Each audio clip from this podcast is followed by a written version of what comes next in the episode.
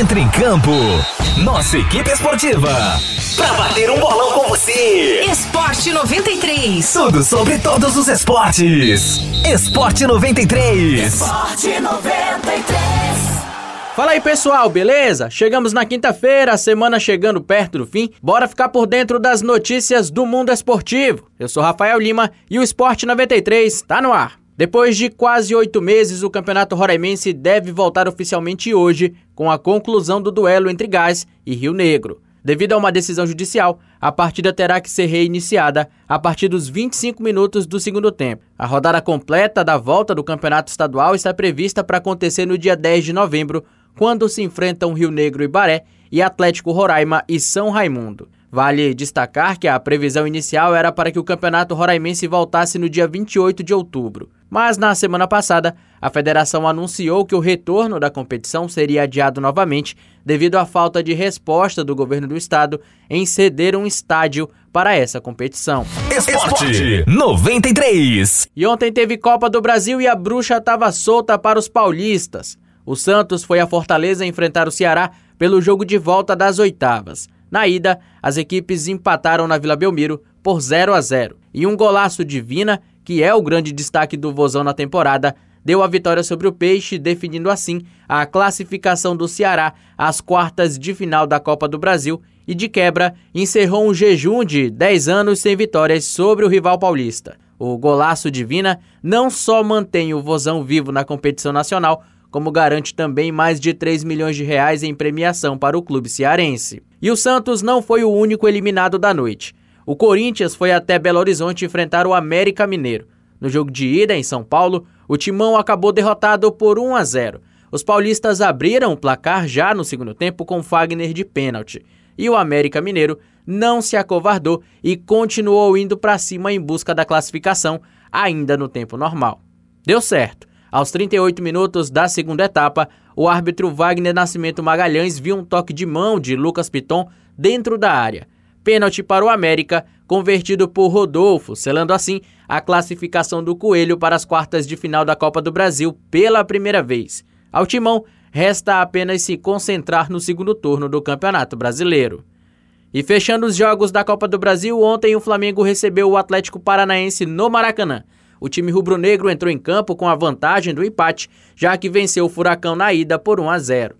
Do lado atleticano, a esperança era reverter a situação e eliminar o Flamengo, assim como aconteceu no ano passado. E as equipes fizeram um duelo equilibrado, mas Pedro decidiu mais um jogo para a equipe carioca. O Mengão venceu por 3 a 2 com dois gols do atacante. Michael marcou outro gol rubro-negro, enquanto Eric e Bissoli descontaram para o Furacão.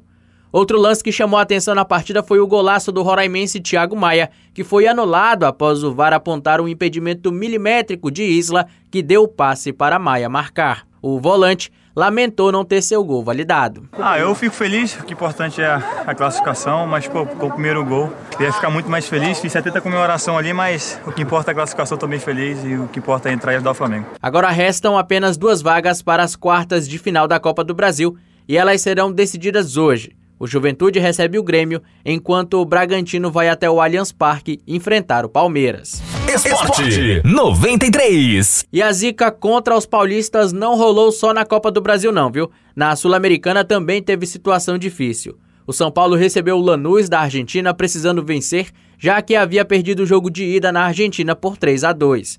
Mas os erros individuais custaram caro. Logo aos 16 minutos, Tietê recuou mal e a bola sobrou para Della Verra abrir o placar. Logo em seguida, Daniel Alves empatou a partida, mas no final do primeiro tempo, Aguirre aproveitou uma lambança da defesa tricolor para colocar o time argentino na frente novamente. E para o segundo tempo, a missão era complicada. Para se classificar, o São Paulo precisava de três gols. Fernando Diniz tirou o zagueiro Diego Costa e colocou o atacante Pablo. A substituição surtiu efeito e a equipe paulista conseguiu empatar aos 16 e virar a partida aos 41 minutos.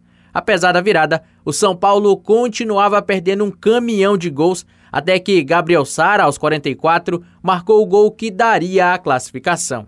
Isso mesmo, daria, porque três minutos depois, Orsini marcou o terceiro gol do Lanús, eliminando o tricolor mais uma vez. Bom, a regra é clara: Clube que é eliminado três vezes no ano tem direito a pedir música, e a escolhida pela torcida tricolor foi aquela do Gustavo Lima. Cê fica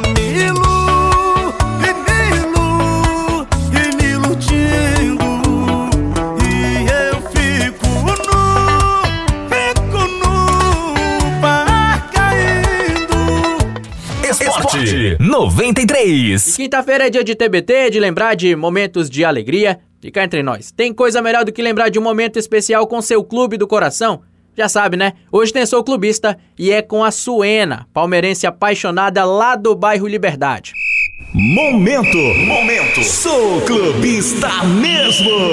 Oi pessoal, meu nome é Suena, sou uma torcedora apaixonada pelo Palmeiras. Moro no bairro Liberdade. E para mim um dos títulos mais emocionantes do Palmeiras foi a Copa do Brasil de 2015 contra o Santos. Que no primeiro jogo o Santos tinha vencido, né? E a mídia já tinha decretado o Santos como campeão, vazou um cartaz, aquela coisa toda. Foi a semana, né, de confusão, aquelas coisas e alfinetadas. E no segundo jogo a gente tava ganhando já por 2 a 0 tal. O Dudu tinha feito os gols já emocionado. A gente já tava quase campeão quando o Ricardo Oliveira faz um gol. Aí vai para 2 a 1 um, a torcida foi aquele balde de água fria. E nós, meu Deus, é pros pênaltis. Tá, aí Pênalti já é emocionante, né?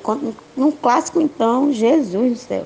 E tal, foi tudo emocionante, todos, todos os pênaltis. Quando foi no final, Fernando Praz, o ídolo da torcida do Palmeiras, vai bater o último. E o narrador já falando, se fizer campeão de como que o Praz nunca bateu pênalti na vida, esse técnico é louco. E todo mundo começou, meu Deus quer perder. Sei que foi aquela confusão e quando o Praz fez, menino, foi. Ninguém sabia nem como comemorar, corria, pulava, saltava e jogava cerveja lá no barzinho que a gente tá, né, reunido todo mundo, a torcida do Palmeiras. Eu participo aqui do grupo Amigos Palmeirenses de Roraima e é muito maravilhoso assistir com eles. Nossa. E daí, quando foi campeão, foi só comemoração até as 13 horas do dia seguinte. Fomos para a praça, da praça fomos para casa de um amigo, lá amanhecemos no banho, comemorando, porque foi muito emocionante. E os jogadores também, tirando onda lá com o time do Santos, foi maravilhoso. Só em falar eu fico arrepiada já. Muito, muito emocionante.